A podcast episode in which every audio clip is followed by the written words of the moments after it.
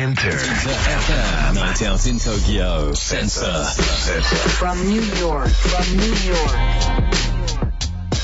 金曜夜9時を回りました。DJ のカートゥーンです。インター FM Sensor Night Out in Tokyo さあここからは From New York City これからの時代の主役となるニューヨーク Z 世代ミレニアル世代にフォーカスを当てております。ニューヨークフューチャーラボからタイアップさせていただいております。はうってましたね。失礼しました。ニューヨーク在住ミレニアル世代評論家シェリーめぐみさん。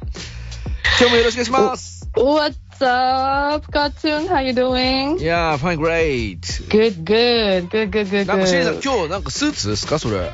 え、違う。ニット。スウェーター、スウェーター、あそう。スウェーターうん。そう、ちょっとお部屋が寒い。あの、お部屋は寒いんだけど、なんかニューヨークすごい暖冬で、あ、今年。多分雪少多分ね、ないんですか？なんか、そう、全然雪降らないし、あの、東京とね、あんまり変わらないですよ。今東京相当年じゃあ寒い行くべしですね。ニューヨークに。いやー、まあ、でも2月になるとね、どうなるかわかんないけどね。ううんでも冬はいいですよ、ニューヨークは。あの、夏ほど混んでないからね。んうんうんうんうん。うん。はい。ぜひぜひ来て。いや、待ってるわ俺本当にね、早く行きたいんですよ、アメリカまた。うん。ね、あの、飛行機代も少し安くなってえきたので。そうなんですか？そうそうそう。うん。これやっぱり、前よなんつう随分安くなってのあの、従業員の人たちとかがちゃんと整備してきたからってことなんですかね？そうですね。だから多分、あの、いっぱいチケット売れるようになったからだと思う、はい。はいはい。時給のもう問題で。混んでてもそうそうそう。もうあの、もうパンパンに人ね、乗ってもいいことになったから、多分大丈夫なんじゃない？いやー、素敵でございますね。さあ、今日は、いねどんな？Waiting for you. インタビューという今日か、ニュースになってるんでしょうか。えー Z 世代だけではなく、ニューヨークのアーティストとコミュニティに支持されている新しいベニューを先取りで紹介したいんですよ。これはね、楽しみです、僕も本当に。そう。これね、ここは本当すごいよ。あの、まあ、ニューヨークといえばね、本当にブロードウェイもあれば、音楽もクラブもね、アートもいっぱいあります。もう本当に世界最高のあらゆる文化が結集する街なんだけれども、まあ、同時にね、世界中から無数の、もう日本からも来るよう新人アーティスト、パフォーマーが集まってね、まあ、トップを目指す、もうね、競争する場所なわけですよ。そうですね。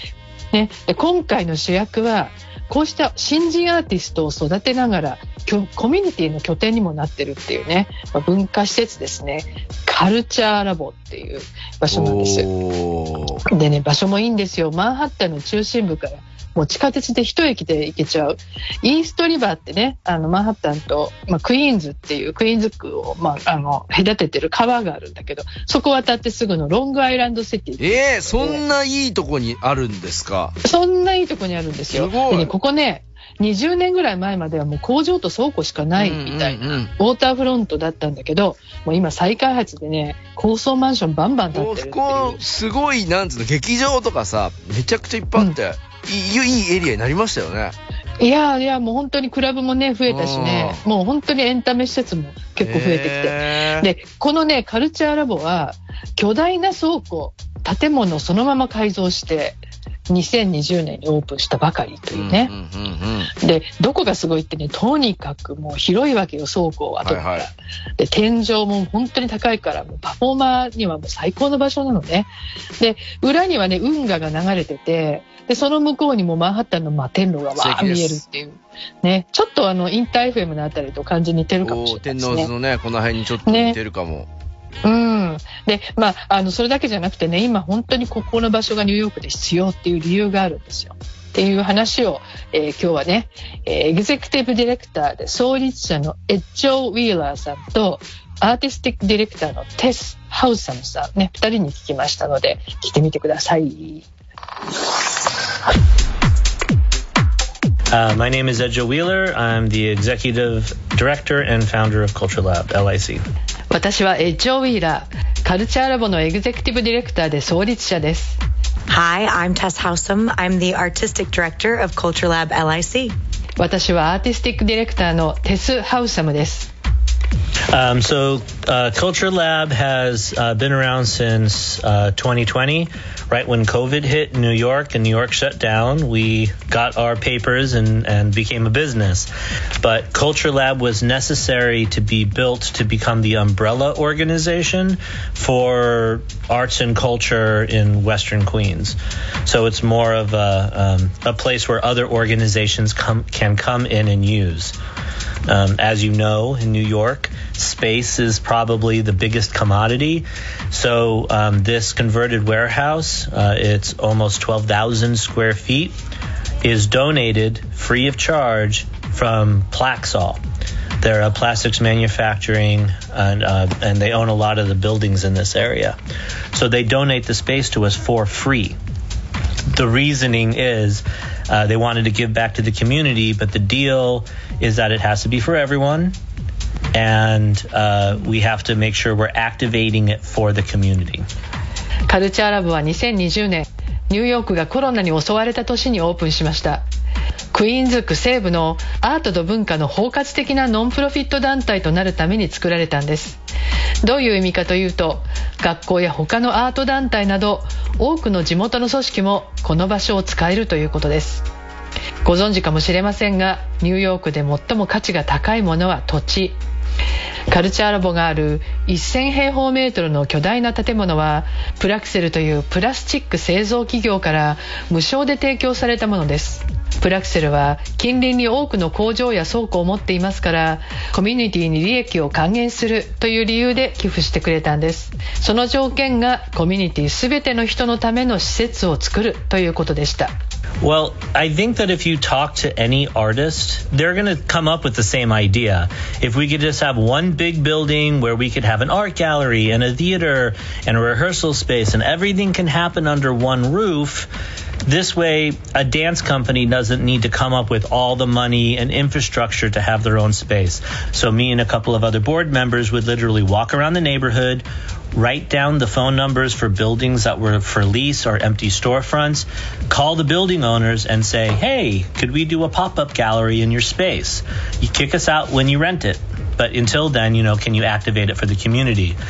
Um, after doing that for almost a year, Plaxol was the only one that stepped forward and said, Hey, we think we have a space for you. Space is just absolutely amazing. It is literally the dream of almost every artist that walks in here. どんなアーティストでも僕と同じ望みを持っていると思います。もし巨大な建物の中にアートギャラリーや劇場リハーサルスタジオなどが同居していたらどんなにいいだろうと。そうすればいちいちお金を払って借りる必要はないですからね。実は当初我々はそういう場所を求めて近所を歩き回りました。空きビルや店の張り紙を見つけて電話し借り手が見つかるまでポップアップギャラリーとして使わせてもらえませんか？とお願いしました。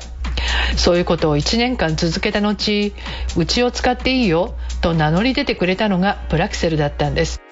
この広々としたスペースを見た時どんなアーティストにとっても夢のような素晴らしい場所になると思いました。いや、シェリーさん、すごい、本当に。無料なんだ。無料で提供してるんですもう、すごいことだ。ねえ、まあ本当に、あの、その条件としてね、もう誰でもコミュニティの人が使えるようにしてくださいよっていう、まあそういうことなんだけれども、あの、じゃあ実際にね、どんな活動をしているのかっていうのをちょっと知りたいですよね。いや、き教えてほしい。ね、えーそれを、まあ次に続けて聞いてみてください。So we have two uh, art galleries. Uh, you'll enter another magical room that's very large.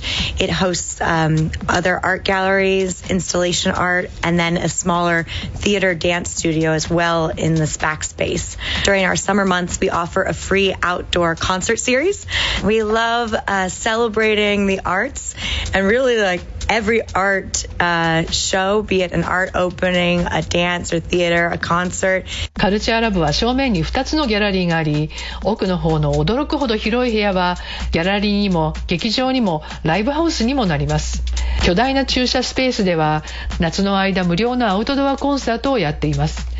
ここはアートをセレブレートする場所展覧会のオープニングイベントからダンスパフォーマンス演劇コンサートあらゆるアートを楽しむことができるんです Culture Lab produces more arts and culture programming than any other organization in the city. Part of our mission is community, so it's not just the arts and culture, uh, but it is giving space and services to other nonprofits and community groups. Um, we give uh, space to probably throughout the course of the year at least two dozen different other nonprofits. カルチャーラボはニューヨーク市内の同じようなノンプロフィット団体の中でも最も多くの文化プログラムをプロデュースしていますまた私たちのミッションは他の非営利団体にスペースやサービスを提供することでもあります1年間に20以上のノンプロフィットに対しスペースを無料で提供しているんです Yeah, so like what are the challenges of producing art in New York in general?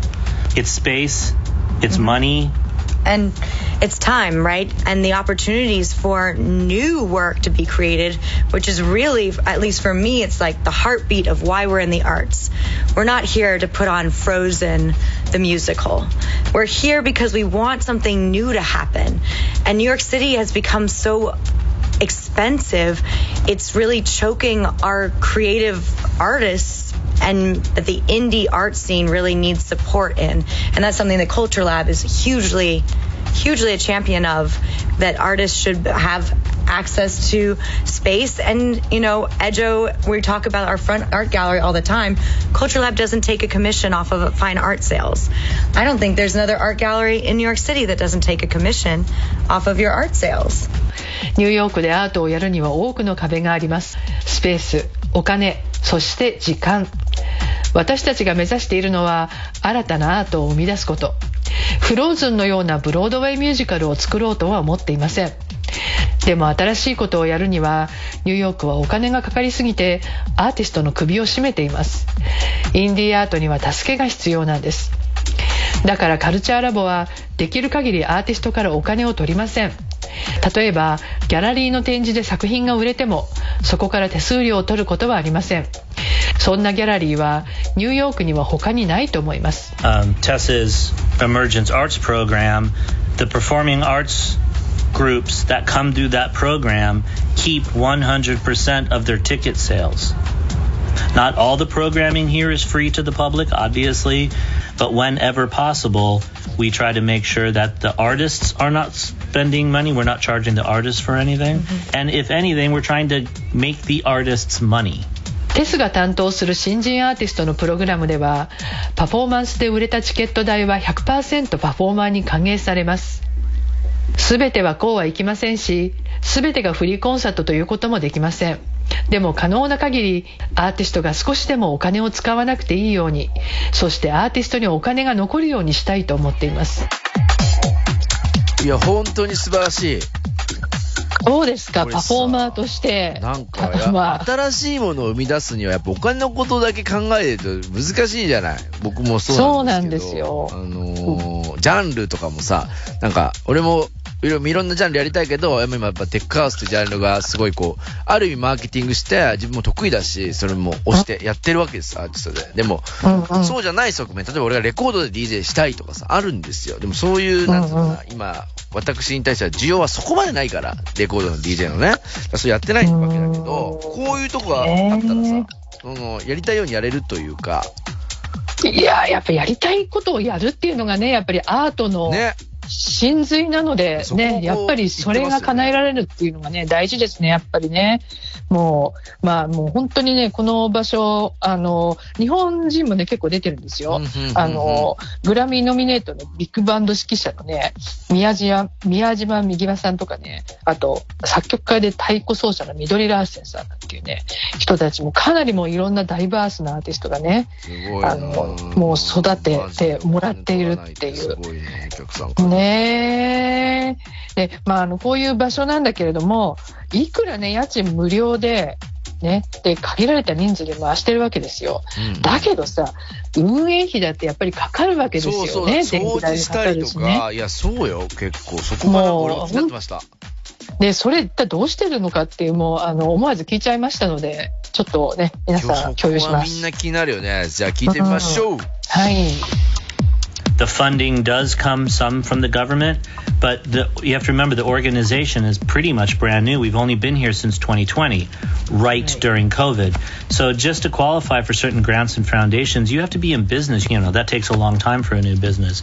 But a lot of the businesses in the area, TF Cornerstone, um, Voice Technologies, um, even places like Con Edison, like big players in the area are showing up to donate money because they know this kind of thing is good for the neighborhood. Having a place like this in the neighborhood increases property value.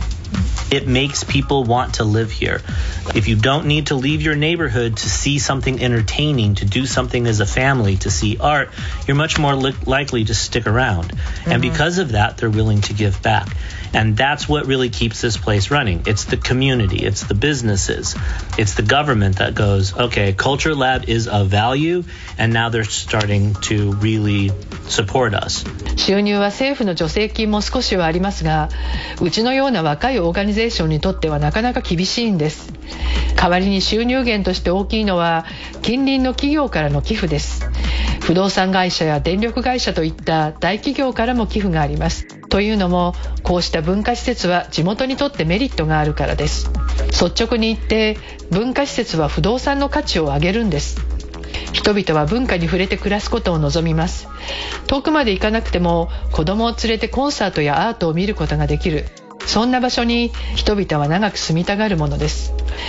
カルチャーラボがやっていけるのはコミュニティ地元企業そして政府もカルチャーラボに価値があると知ってようやくサポートしてくれるようになってきています When COVID hit, the front gallery had a ceramic show in it called Claytopia.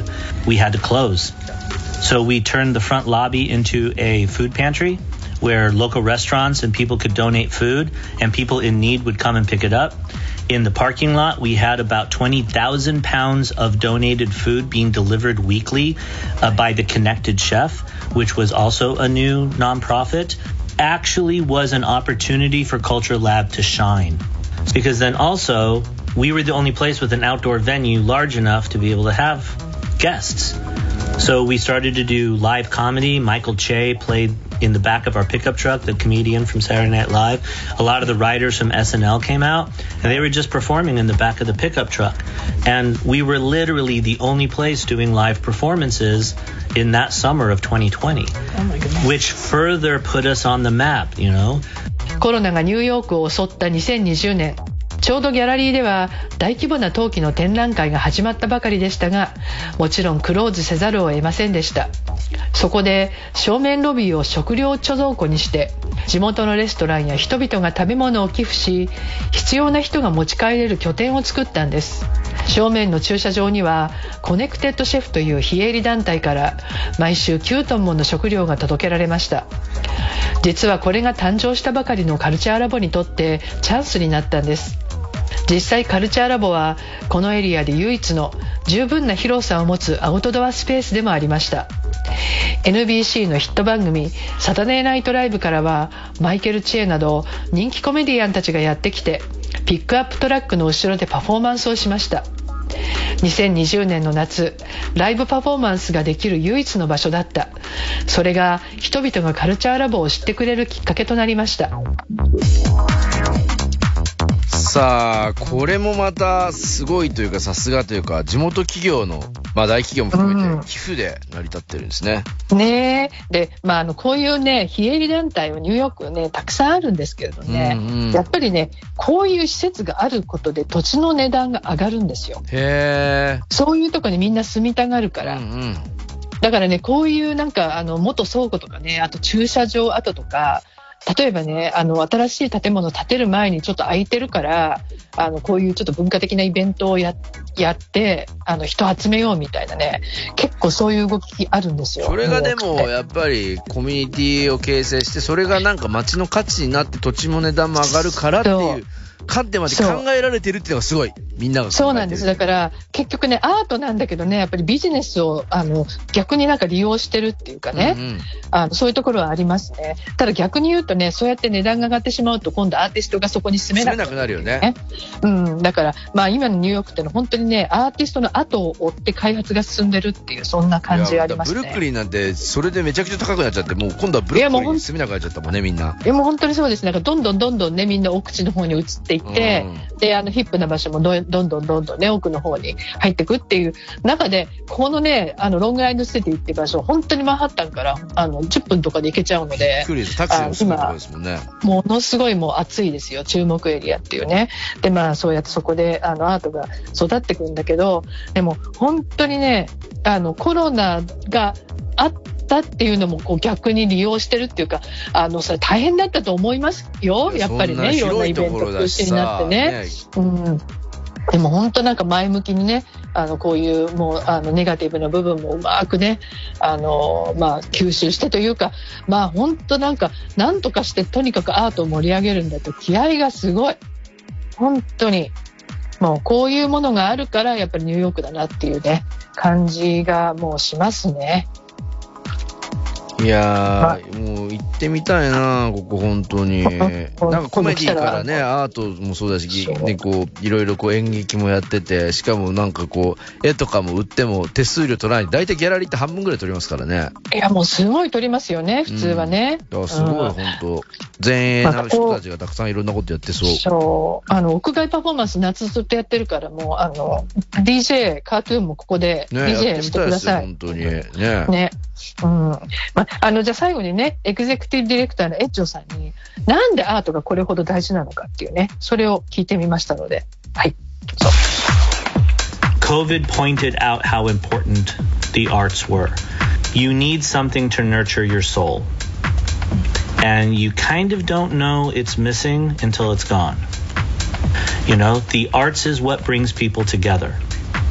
You know, if you're not just going into bars to drink or something, where else do you go to socialize and meet other people? It's concerts, it's arts openings, you know, it's lectures, it's artists' talks. You know, that is what brings the community together. When you walk into our parking lot during the summertime and there's 400 people sitting around listening to a band, but then there's also a picnic blanket thrown out and there's people with their children, there's dogs and kids running all over the place. But then on stage, there's an amazing band, there's amazing art being produced. That's an experience. You're just not going to get that sitting at home watching Netflix. I love Netflix. But you know, like you, you have to get out, you have to experience something. And I had an experience. That's what moves people. コロナがアートの大切さを分からせてくれたと思います人は魂を育んでくれるものが必要ですが失われるまでそれに気づかないものです バーに行って喋る以外にどこで人と出会いますか？コンサートや展覧会のオープニングアーティストのレクチャーやトークなどそれがコミュニティを一つにするんです。夏カルチャーラボの駐車場に来てくれれば分かります。数百人の人が座ってバンドの音楽に耳を傾けたりピクニック用の毛布を広げた家族は子供と犬と一緒に楽しんでいる。ステージの上では素晴らしいバンド。ギャラリーには素晴らしいアート。これぞ体験です。家でネットフリックスを見るのもいいですが人間は外に出て体験しなければ。体験こそが本当に人々の心を動かすことができるんです。これをはっきり言えるのはエッジョーさんすげえな。ねえピシャって言われた感じする。ねえ、もう本当にライブですよ。ね、うんやっぱり。うん、もう本当人とクラブ人がもね。ね、出会って、やっぱりこう、新しい、なんか、僕ね、やっぱこう、クラブとかもそうだけど、フェスとかもそうなんですけど、そういうところで出会ってやっぱ新しいことをやろうって。まあ、ラジオのスタジオに来てくれた方もね、こうやってシェリーさんとも、まあ、遠隔ですけど、あったりとか、やっぱり、他のことを一緒にやったりとか、そのクリエイティブをなんかやってみるみたいなことって、すごくこう、自分にとっても、プラスなエネルギーを得てるなと思うんですけど、そういう出会いってやっぱ、ね、リアルがないと、ダメいね。やー、リアルが大事ですよ。まあでもある意味ね、こういうラジオもほら、ライブ、うん。これも出会いだよね、やっぱりね。ね、なんか、やっぱり聞いててね、ねううん。ん、聞いてくれてる人のなんか、その、すごいビンビン来るもんね、やっぱりね、はい。喋っててね。えーでも本当にね、こういうのをね、まあ一緒に、もう番組もそうだしね、クラブもそうだし、育てるっていう、うちらが育てる育ててるんだっていうファンも含めてなんかやっぱりこういうのって本当にいいなと思いますね。まあ、ニューヨークうんのそういった新しいね、最先端というか、まあ考えてる人たちがね、アートの方面にもそうですけど、芸術とか音楽の方面にね、こんな素晴らしいカルチャーラボという場所を作ってるってことを知れて、非常に本日も僕も感化されております。ありがとうございます。ありがとうございます。カルチャーラボね、みんなニューヨークに行く機会あったらぜひね、ね訪ねてみてくださいよ。さあ、来週はどんな内容になるんでしょうか、シェリーさん。えー来週はね、ちょっと日本の話をしようかな日本からね、帰ってきたメンバーがいるので、うんうんあの、ちょっと喋ろうかな、なんて思ってます。楽しみですね。うんシェリーさん、今週もバッチリありがとうございました。Thank you. 来週もよろしくお願いします。はい。